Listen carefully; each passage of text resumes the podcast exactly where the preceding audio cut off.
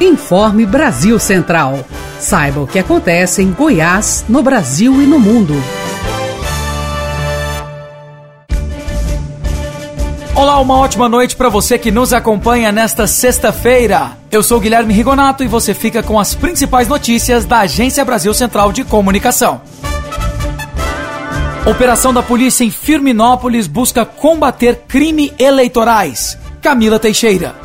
Polícia Civil em Firminópolis cumpriu cinco mandados de busca e apreensão em investigação de crime eleitoral de compra de votos. Com investigados, policiais encontraram um caderno de anotações com uma enorme lista de eleitores que receberam dinheiro para votar em determinados candidatos. Segundo o delegado responsável pelo caso, até um vídeo circulava nas redes sociais com o investigado oferecendo pagar 200 reais por cada voto que conseguisse para um candidato a vereador e para outro candidato a prefeito. E por isso a Polícia Civil representou pelo pedido de busca e apreensão à Justiça Eleitoral. As investigações continuam. Possíveis fraudes no saque do FGTS chamam a atenção do Ministério Público no Estado. Denise Parreira. O Ministério Público Federal em Goiás pediu explicações à Caixa a respeito de possíveis fraudes no saque do FGTS emergencial. O auxílio foi liberado para os trabalhadores por conta da pandemia. E nos últimos dias surgiram várias denúncias de que o dinheiro sumiu da conta dos beneficiários. A Caixa tem 15 dias para esclarecer ao Ministério Público Federal que medidas vêm sendo tomadas para investigar e prevenir as fraudes. Novembro Azul e Pasgo dá dicas de alimentação saudável para prevenção do câncer de próstata. Informações com Ana Clara Itagiba, da Assessoria de Comunicação do IPASGO. Um em cada seis homens com idade acima de 45 anos deverão desenvolver câncer de próstata. Por isso, a campanha Novembro Azul foi criada para conscientizar a população sobre a importância da prevenção e do diagnóstico precoce. Além da prática de educação física, a alimentação saudável tem um papel essencial neste momento. Segundo a revista científica Nutrição, uma dieta adequada poderia prevenir aproximadamente 3 milhões de novos casos. Para auxiliar os usuários do IPASGO a manter a alimentação adequada e atividades físicas em dia, o Instituto conta com o programa Boa Forma, que oferece um atendimento multiprofissional com consultas médicas, nutricionistas, fisioterapeuta e aulas de educação física. Esse projeto tem por objetivo evitar que beneficiários desenvolvam doenças como câncer de próstata. Ficou interessado? Basta agendar pelo telefone 3238 2423. Ana Clara Itagiba, diretamente do IPASGO. Educação de Goiás divulga o calendário de matrículas para o ano letivo de 2021. Jânio Rodrigues. A rede pública estadual de ensino em Goiás tem 509 mil alunos em 1.029 escolas. O ano letivo 2020 terminará em 18 de dezembro. Para 2021 é esperado um aumento de 10% na quantidade de novos alunos e transferidos. Para isso, a matrícula será somente pela internet no site www.matricula.gov.br de 18 de dezembro de 2020 a 9 de janeiro de 2021. Os novos alunos deverão informar três opções de escolas nas quais desejam a vaga. O superintendente de gestão estratégica e avaliação de resultados da SEDUC, Wilson Gomes de Oliveira, explica como será a confirmação da vaga e como ficará a renovação de matrícula para os alunos já pertencentes à rede estadual de ensino. A confirmação das matrículas e a efetivação vai ocorrer no período do dia 19 de janeiro de 2021 até o dia 26 de janeiro. Esse ano, extraordinariamente, a gente vai fazer a rematrícula, a renovação da matrícula dos estudantes, excepcionalmente, de forma automática. O sistema já vai transferi-lo para o ano seguinte automaticamente, precisando apenas que ele compareça na data e um horário previamente agendado com a sua unidade escolar para levar a documentação, que é o termo de ciência de renovação, que ele consegue é, é, baixar no nosso sistema, no nosso site da Sedux, que é educação.go.gov.br, com a assinatura dele ou dos responsáveis, claro, para menor de idade. O ano letivo 2021 começará no dia 21 de janeiro. Goiás registra abertura de mais de 2.300 empresas em outubro. Gustavo Soares. O estado de Goiás registrou outubro como o melhor mês em cinco anos no que se refere à criação de novos negócios. Segundo a Junta Comercial do Estado de Goiás, foram 2.375 novas empresas registradas. A análise também mostra que no período entre janeiro e outubro deste ano foram 21.602 empresas inauguradas. Este número é superior a dos anos de 2016, 2017 e 2018 do mesmo período.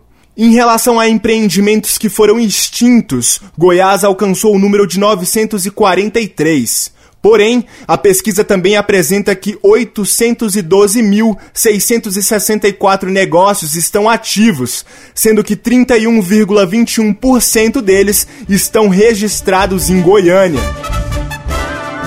Para ficar bem informado de todos os eventos da cultura goiana, vem aí a Agenda Cultural com Mazé Alves. Olá, Guilherme e o pessoal que está ouvindo o Informe Brasil Central. Tem uma dica para vocês para esse final de semana. Na verdade, é para vocês curtirem com a garotada e toda a família, tá?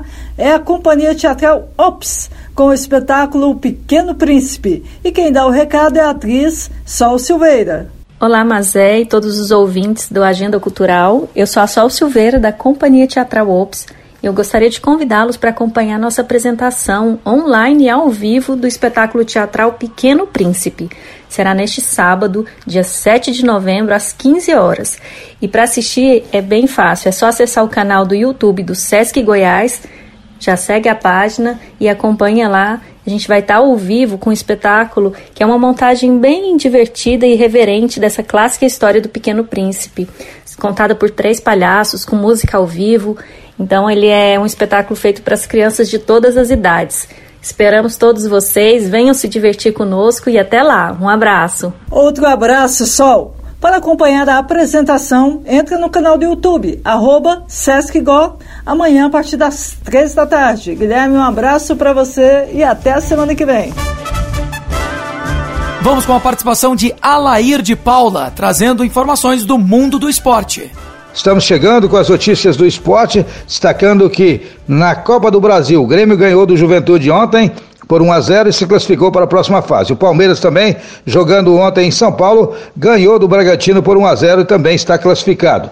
E hoje pela manhã, a CBF divulgou então as partidas das quartas de final, os confrontos para a próxima etapa. Faltam as datas, né? A CBF deve anunciar, mas os confrontos já foram anunciados. Flamengo vai pegar o São Paulo, Cuiabá enfrenta o Grêmio de Porto Alegre, Internacional de Porto Alegre pega o América Mineiro, Ceará e Palmeiras fazem outro jogo das quartas de final. Destacando que Tite, técnico da seleção brasileira, convocou hoje o centroavante do Flamengo, Pedro. Pedro, jovem Pedro, para o lugar de Neymar, que está contundido, foi cortado, não, ainda continua no grupo, não foi cortado ainda pelo técnico Tite, mas não vai servir a seleção brasileira nessas duas partidas que o Brasil vai fazer ainda este ano. No dia 13 de novembro, o Brasil pega a Venezuela no Morumbi, às 21h30. E no dia 17 de novembro, o Brasil joga com o Uruguai, lá no Estádio Centenário, em Montevidéu, no Uruguai. O jogador Pedro está fora dessas duas partidas da seleção brasileira. Na Copa Sul-Americana, o Bahia se classificou ontem ao golear na Fonte Nova o Melgar do Peru por 4 a 0. Bahia que vai pegar agora União Santa Fé da Argentina. O Vasco é o outro time classificado, vai pegar um time argentino também, o Defensa e Justiça, equipes argentinas no caminho de Bahia e Vasco da Gama. No Informe Brasil Central, ponto político, com Marden Costa Júnior. Olá, Marden. Olá, Guilherme. Olá, você que nos acompanha tanto no rádio quanto nas redes sociais. A última rodada da pesquisa Ibope, divulgada ontem pela TVA Anguera, evidenciou a rejeição de Major Araújo, principalmente por vários comportamentos que ele teve, inclusive no primeiro dos quatro debates programados pela Agência Brasil Central. Major Araújo hoje amarga a dianteira com 25% de rejeição do eleitorado goianiense. Ao mesmo tempo, viu diminuir sensivelmente a distância em relação a Gustavo Gayer, que concorre na mesma raia bolsonarista. Gustavo Gayer, que apesar de não contar com um partido bem estruturado e cujo vice conta com polêmicas antigas em suas costas, conseguiu empatar com Major Araújo nas intenções de voto. Vale lembrar que o PSL, legenda do atual deputado estadual, conta com recursos milionários do fundo partidário e com tempo de TV generoso, especialmente em tempos de eleição curta e com um tempo minúsculo no horário eleitoral gratuito. Uma possível votação baixa de Major Araújo na corrida à Prefeitura de Goiânia seria o fim de uma carreira política como um todo? O bolsonarismo, que não está competitivo nas principais cidades brasileiras, contará com um representante com potencial de chegar ao segundo turno na eleição aqui em Goiânia? Aguardemos os desígnios do tempo, o senhor da razão.